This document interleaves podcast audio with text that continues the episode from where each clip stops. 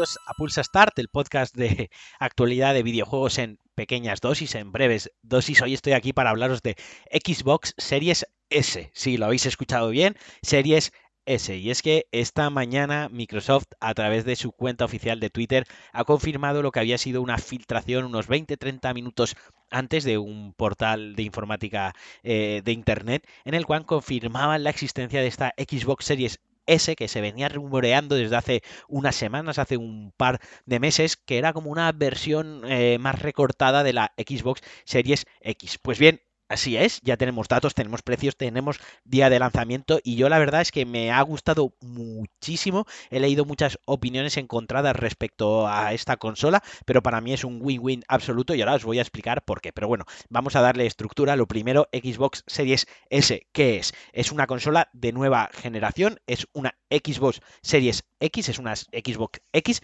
pero recortada. Han recortado la, la gráfica, por así decirlo, han recortado un poquitín de CPU que, corre, que corre perdonad, a una velocidad inferior y han recortado un poco la RAM. También han recortado, y esto es lo que peor me sabe, han recortado la capacidad del disco duro, que seguirá siendo un disco duro de alta velocidad con el cual vamos a ver los grandes avances de la nueva generación, sobre todo en tiempos de carga, simplemente que en lugar de ser de un tera como será en su hermana mayor la, la X, en este caso será de 512 gigas, algo que se me antoja un poco escaso, sobre todo teniendo en cuenta que esta consola no tendrá lector de CDs. Esta consola está totalmente orientada al formato digital. ¿Y qué más cambios tiene? Pues para empezar el precio, Xbox Series X saldrá a un precio de 500 dólares americanos, no tenemos todavía la conversión a euros ni a libras, sin embargo sí que tenemos la conversión de esta, esta saldrá a 300 euros, insisto, el 10 de noviembre. Me parece un precio de entrada cojonudo para la nueva generación, aún sin llevar disco duro y aún estando un poco capada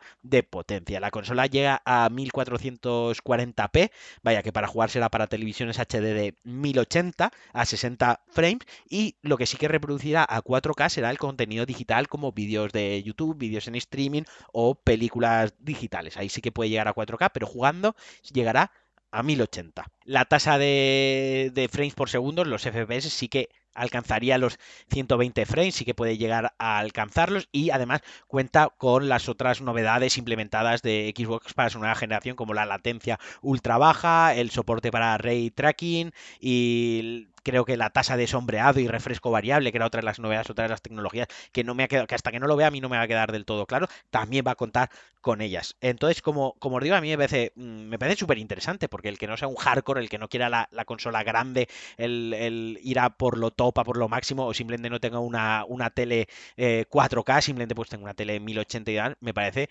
cojonuda, ¿no? Porque al final, juegos que vayan a correr a 4K y 60 frames o 120 frames, ya adelanto, vamos, vaya, serán 3, 4, 5 juegos como mucho. Esto es como cuando PlayStation Pro decía los, las mejoras para la Pro, la tasa de resolución, los frames, y al final, pues bueno, ha quedado a medio, a medio, a medio cocer, a medio coser todas esas ideas y, sospecho que pasará lo mismo. Sí que me mosquea un poquito más lo que os he comentado, lo del disco duro, porque si todo el contenido va a ser digital, pues vas a estar andando, instalando y desinstalando juegos y además teniendo en cuenta que a día de hoy hay juegos que, te ocupan 120 gigas con actualizaciones, con parches de igual y demás. Pero el combo eh, Series S por 300, por 299 euros, 300 euros, más el Game Pass, me parece un combo win-win para la mayoría de, de jugadores. O sea, es que me parece espectacular. Y por otra parte, también para consumidores como yo, para jugadores como yo, que voy a muerte con Sony, con PlayStation y me pillaré la Play 5, pues mm, teniendo PC y Play 5, pues oye, a lo mejor la serie S pues, me hace ojitos, ¿no? Porque digo, bueno, son 300 euros, a lo mejor no de lanzamiento, pero para pasadas navidades, el año que viene, algún mes que me pueda dar un capricho, pues me la compro, porque aparte es preciosa, o sea, el diseño, en el diseño se folla a PlayStation, pero de lejos, es una eh, consola blanca, es más pequeña que la Series X, un 60%, es el 60% de su tamaño, más o menos, o sea, la mitad de grande, y tiene, está inspirado tiene muchas vives, ¿no? Tiene mucho feeling a, los diseños de Brown en los 80 y en los 90. Es blanca, cuadrada, con un ventilador circular negro que recuerda una mini cadena estéreo también. Eh, el mando va en blanco, es decir, la diferencia con la X es que es negra, pues esta es blanca y me parece muy, muy bonita. Insisto, 10 eh, de noviembre, 300 euros, Xbox Series S recortada, un poco capada en potencia, sin lector de CD, pero mm, os vais a poder disfrutar de exactamente los mismos juegos que salgan en Series X y de toda la retrocompatibilidad. Por el precio que tiene a mí me parece una ganga y creo que aquí Microsoft está jugando muy muy bien las cartas. Eh, la generación actual o ya casi la generación pasada podemos decir la dio por perdida tiempo A, era una lucha que ya no le interesaba y se centró en la próxima generación entendiendo los videojuegos como un servicio y las consolas como mini ordenadores. Yo ya no tengo la sensación de que Xbox me está vendiendo, o que Microsoft, mejor dicho, me está vendiendo una consola. Yo lo que creo que me está vendiendo es un pequeño ordenador para jugar. Si quieres irte, te vas al gama baja, el de 300 euros, que sería el Series S. Si quieres, te puedes ir a la gama media, que es la Xbox Series X. Y si ya quieres ir a full de Estambul, pues te pillas un PC pepinaco y juegas. Porque entre el crossplay, el crossbuy y los Game Pass, que sirve para todas las plataformas, lo que me da la sensación de que Microsoft lo que te quiere es que tengas un cacharro para jugar a sus juegos y que juegues a su servicio. Le da igual que sea un Xbox que que sea un PC de sobremesa con Windows o un portátil con Windows y me parece una estrategia eh, cojonuda. Se aleja un poquito a lo mejor más de, lo que a mí me gusta, ¿no? Porque soy un jugador más tradicional, más old school y se, esto del formato digital, aunque estoy valorando pillarme la Play 4, la Play 5, perdón, ya eh, digital sin el, sin el lector porque me parece más bonita, será más barata y porque ya no quiero tener muchas más cajas en casa.